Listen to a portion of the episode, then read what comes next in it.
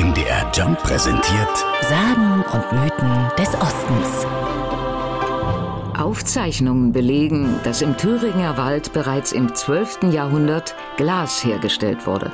Damals waren es Klöster, die sich das nicht ganz einfache Handwerk angeeignet hatten, um Gefäße für Heilmittel und Kirchenfenster herzustellen.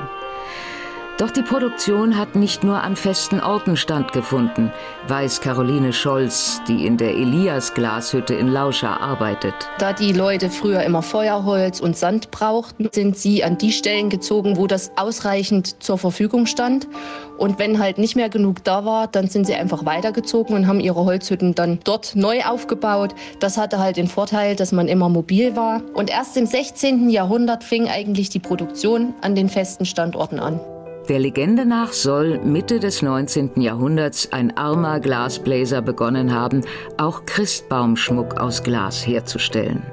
Aber eher aus der Not heraus, denn bis dahin hängte man vor allem Früchte und Nüsse an den Weihnachtsbaum. Diese Anhänger konnten sich die Glasbläser aber nicht leisten und fingen eben an, Früchte und Nüsse aus Glas herzustellen.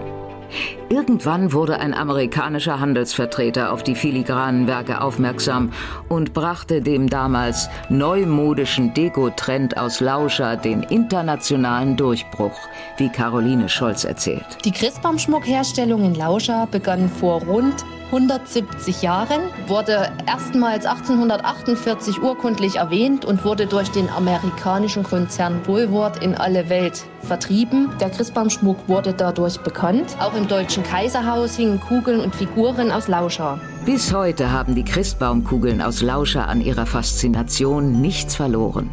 Mittlerweile gibt es Gurken, Autos, Märchenfiguren und sogar Smartphones aus Glas.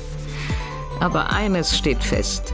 Damals wie heute bereichern sie jeden Christbaum und bringen Kinderaugen zum Leuchten. Sagen und Mythen des Ostens. MDR Jump. In Sachsen, Sachsen-Anhalt und Thüringen zu Hause.